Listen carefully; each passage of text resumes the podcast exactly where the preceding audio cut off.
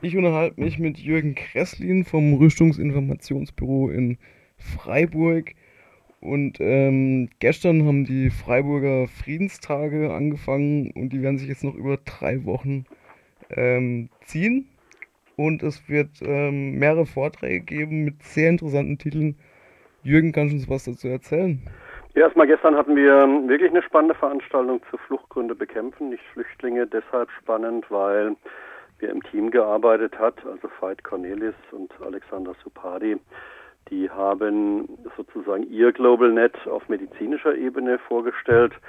Ähm, ich meine es, unseres äh, Global Net Stop the Arms Trade, die weltweite Analyse des Waffenhandels mit den Tätern in der Analyse und den Opfern. Und diese Kombination war sicher für die Zuhörerinnen bei wirklich gut besuchter Veranstaltung sehr spannend. Also wohin liefern wir welche Rüstungsgüter, welche Kriegswaffen, wo werden Grenzsicherungszäune zur Abschottung weltweit gebaut und dann die medizinische Analyse, was passiert eigentlich mit den Menschen in diesen Ländern, wo die Waffen ankommen, wie sind die Lebensbedingungen dort, ähm, von bitterer Armut über Hunger bis zu Tod und Krankheit. Ähm, wir werden am 8. November, also jetzt am Donnerstag, ähm, das Thema Migration trotz Entwicklungshilfe, was muss sich ändern, haben wieder in der Universität Freiburg mit der Katrin Gensler. Also hier geht es weiter um Migration ähm, und dann die Frage, welche Rolle spielt die Entwicklungshilfe. Sicherlich sehr, sehr spannend wird Mittwoch nächster Woche am 14. dann die gemeinsame oder die Abendveranstaltung zum Thema das UN-Unrecht des Stärkeren zerstört die Weltordnung mit dem wirklich sehr reputierten Journalisten Andreas Zumach, freier Journalist aus Genf, ähm, der ja der Experte ist in der Friedens- und Menschenrechtsbewegung beziehungsweise in der Journalistenszene international zur Situation der Vereinten Nationen, zur Fehlsteuerung bei den Vereinten Nationen, zum manchmaligen Totalversagen der Vereinten Nationen, obwohl wir die ja bräuchten als Weltfriedensorganisation. Die letzte Veranstaltung wird dann sein Friedensmacht Europa zur Frage der Militarisierung ähm, der EU mit äh, Jürgen Rose am 20. Äh, November, sprich Dienstag die Woche drauf. Äh, Rose war Oberstleutnant der Bundeswehr und Mitglied im Vorstand, ist heute noch Vorstandsmitglied beim Darmstädter Signal, einem kritischen Soldatenverband. Jürgen Rose hatte extreme Schwierigkeiten, als er bei der Bundeswehr war, weil er offen Kritik an der naja, aggressiven Außenpolitik, an der aggressiven Militärpolitik, an den Auslandseinsätzen der Bundeswehr schon geübt hat als Soldat und auch die NATO sehr kritisch beäugt hat und ähm, dann im Unfrieden äh, von der Bundeswehr gehen musste, die das nicht ausgehalten hat, dass man eigentlich demokratische Diskussionsprozesse initiieren sollte. Also sowohl äh, Gensler als auch Zumach als auch Rose sind sehr, sehr spannende Persönlichkeiten, die wir im Rahmen der Freiburger Friedenswochen 2018 jetzt noch präsentieren. Jetzt wollen Sie ja nicht nur informieren, sondern auch dazu animieren, ähm, was zu tun. Braucht, brauchen wir eine neue Friedensbewegung? Wir bauen die insofern auf nicht eine neue Friedensbewegung, sondern wir bauen eine Friedensbewegung auf, die nicht länger, wenn es überhaupt so war, aber nicht länger national denkt. Wir haben ja mit der Kampagne Aktion Aufschrei Stopp den Waffenhandel nun 150 Organisationen hinter uns gebracht. Also wenn ich irgendwo auftrete, spreche ich für 150 Gruppen der Friedensmenschenrechtsbewegung, der evangelischen katholischen Kirche, Rot für die Welt und Miserior. Aber man muss natürlich erkennen, dass das nicht ausreicht. Nehmen wir mal den größten deutschen, rein deutschen Konzern, die Rheinmetall AG. Die hat unter dem Druck von Aktion Aufschrei und dem massiven Widerstand der Friedensbewegung ähm, in Teilen nun schon Deutschland verlassen, hat beispielsweise ähm, in Sardinien, in Italien ein äh, Produktionswerk für größere Granaten errichtet.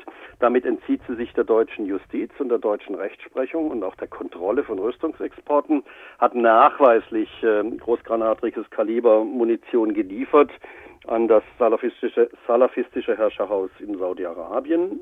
Diese wiederum, also die Saudis, das saudische Militär, hat jetzt im Jemenkrieg eingesetzt Rheinmetallmunition, beispielsweise beim Beschuss von Zivilistinnen und Zivilisten. Das können wir dadurch beweisen, dass es auch Blindgänger gibt, die dann gefunden werden von Menschenrechtsaktivisten im Jemen, die dann publizieren, uns die Bilder schicken und sagen, schaut mal, das sind eure Waffen. Oder Rheinmetall hat in Südafrika ein Joint Venture geschlossen mit Denel, einem südafrikanischen Munitionsfabrikanten. 51 Prozent Besitzanteil bei Rheinmetall, also damit maßgeblich und äh, steuern das Unternehmen, 49 Prozent bei Denel.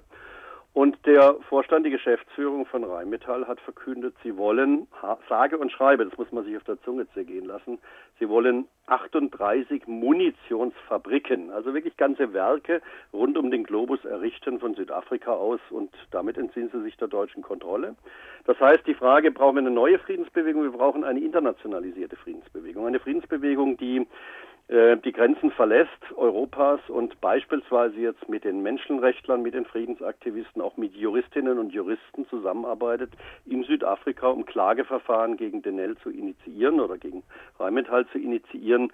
Deswegen haben wir in Freiburg ähm, vor einem halben Jahr das Global Net Stop the Arms Trade gegründet. Das heißt, wir klären im Moment in sechs Sprachen über Waffenhandel, legalen wie illegalen Waffenhandel auf. Wir werden den dritten Fall über die israelische Rüstungsexportpolitik noch im November ins Netz stellen. Und äh, wir werden nächstes Jahr noch um drei weitere Sprachen erweitern, sodass wir weltweit aufzeigen können, welche Fälle dramatischen, ja, destruktiven, zerstörerischen Waffenhandel gibt es, wer sind die Täter, wer sind die Opfer, wo sitzen die Juristinnen, die äh, mit uns zusammen Klageverfahren gegen diese Firmen initiieren können. Und Sie sind auf einem guten Weg. Wir sind auf dem besten Weg, weil ähm, der Spruch, Zuspruch ist enorm für das Global Net Stop, die Arms Trade. Das heißt, ähm, wir können uns kaum halten vor Leuten, die uns anbieten, mitzuarbeiten, mitzuhelfen sei es in einer ganz einfachen Form, Artikel zu redigieren oder im Sprachenteam mitzuarbeiten. Das klingt jetzt so nach dem Motto, alles bombastisch wunderbar. Das ist natürlich mein subjektiver Eindruck im Moment, aber wenn wir wissen, was wir vorhaben, nämlich hunderte von Firmen in, in Firmentäterprofilen, auch von den Menschen, die da arbeiten, Vorstandsvorsitzende aufzuarbeiten, dann sind wir natürlich nichtsdestotrotz am Anfang einer riesigen Bewegung. Aber wir freuen uns über jeden, der mitmacht beim Global Net www.gn für GlobalNet minus stat, S-T-A-T, stopthearmstrade.org ähm, auf die Website gehen oder sich noch besser beim Rüstungsinformationsbüro in der Stüdinger Straße 7 melden. Ähm, die Kontaktdaten findet ihr im Netz und dann sagen wir machen mit. Ob ihr jetzt übersetzen könnt, ob ihr ähm, gut Portugiesisch, Spanisch, Französisch, Chinesisch, Russisch, Armenisch, äh, Armenisch deshalb, weil der erste Fall so war, besser gesagt Arabisch, ähm, Persisch könnt, das ist einfach wunderbar hilfreich, weil wir wollen ja diese Informationen, die wir haben und die wir zusammentragen weltweit, nicht nur für eine enge Elite und eine kleine äh, Kreis von, von Menschen, die interessiert sind, öffnen, sondern für Journalistinnen und Journalisten weltweit, für Whistleblower weltweit, die uns dann weitere Informationen geben können, für Kriegsfotografen, die uns Fotos zur Verfügung stellen. Also da brauchen wir natürlich noch weitaus mehr Menschen, die mitarbeiten. Jetzt steht ja in dem Ankündigungstext zu der Veranstaltung gestern äh, folgendes: 68,5 Millionen Menschen weltweit wurden gewaltsam vertrieben. Deutschland und andere Industriestaaten liefern die Waffen. Mehr als 25 Millionen Menschen flüchten außerhalb ihres Heimatlandes. Ihre Zahl steigt. Auf Fluchtrouten kommen Tausend ums Leben. Der Weg der Überlebenden, und jetzt kommt, kommt's, endet vielfach an von Rüstungskonzernen errichteten Grenzsicherungsanlagen. Das ist also eigentlich ein Aspekt, den man selten so, äh, so klar formuliert eigentlich hört. Ist nicht Frontex eigentlich ähm, ein Abschottungsprogramm von Europa getragen? Also alles, was du sagst, ist richtig. Äh, Frontex ist ein in Polen stationiertes Abschottungsprogramm der Europäischen Union, das eingeführt wurde mit dem Hinweis darauf, dass man doch Flüchtlinge retten möge auf dem Mittelmeer. Man hat sozusagen von hinten durch die Brust ins Auge die Militarisierung eingeführt unter Täuschung der Öffentlichkeit, auch der europäischen Öffentlichkeit. Man will jetzt die Zuwendungen an Frontex finanziell vervielfachen, manche sprechen von verzehnfachen, um aktiv Flüchtlingsabwehr beispielsweise, und das ist nur ein Beispiel, im Mittelmeer zu betreiben, also Marineeinsätze zu finanzieren, die dann dazu dienen, Flüchtlinge wieder zurückzutreiben nach Afrika, was sich natürlich mit dem Völkerrecht und äh, auch dem internationalen Migrationsrecht überhaupt nicht verträgt. Es gibt äh, eine Liste der Top 20 Konzerne, die auch deutsche oder deutsch äh, multinationale Konzerne enthält, wie zum Beispiel Airbus. Airbus äh, hat laufen im Moment das größte Experiment auf Erden, nämlich rund um Saudi-Arabien, wird im Moment und ist schon sehr weit vorangeschritten ein Grenzsicherungszaun von Airbus errichtet. Airbus ist äh, deutsch-französisch mit Sitz in Amsterdam.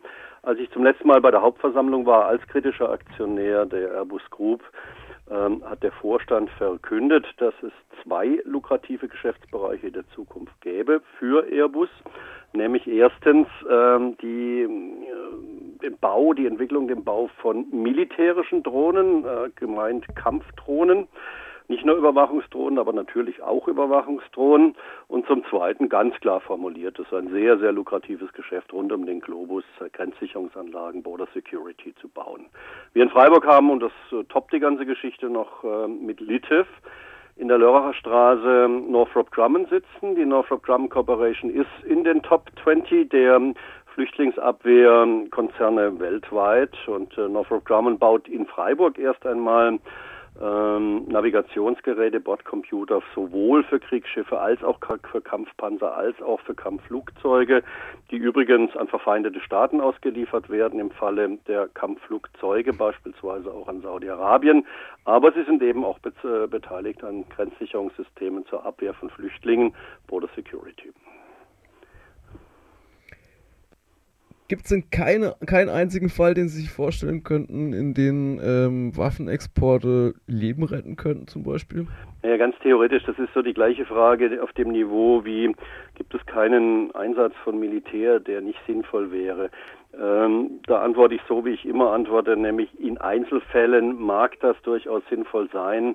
Im Zweiten Weltkrieg Warschauer Ghetto und die massenhafte Jagd und Vernichtung von Juden. Es wäre natürlich klasse gewesen, wenn man eine Form von wie auch immer gearteten Sicherheitskräften gehabt hätte in Warschau, die Juden geschützt hätte. Die gleiche oder vergleichbare Situation natürlich auf einer ganz, ganz anderen Ebene. Ähm, das Massaker von ähm, serbischen Gruppen an bosnischen Minderheiten. Das waren ja alles junge Männer, um die 7000, die dann äh, exekutiert wurden und die Vereinten Nationen haben zugeschaut. Natürlich gibt es einzelne Fälle, die in wirklichen Einzelfällen dazu beitragen könnten, Leben zu retten. Aber das ist beim Waffenhandel eigentlich noch viel seltener als beim Militär. Denn wo helfen denn Waffen? Sie bewirken ja genau das Gegenteil. In der Regel gießt man mit den deutschen Waffenexporten, den amerikanischen, den russischen, den chinesischen, den belgischen, den britischen, den französischen Waffenexporten, gerade im Bereich der Kleinwaffen, also der Gewehre, Maschinengewehre, Sturmgewehre, Scharfschützengewehre, ja Öl ins Feuer dieser Konflikte.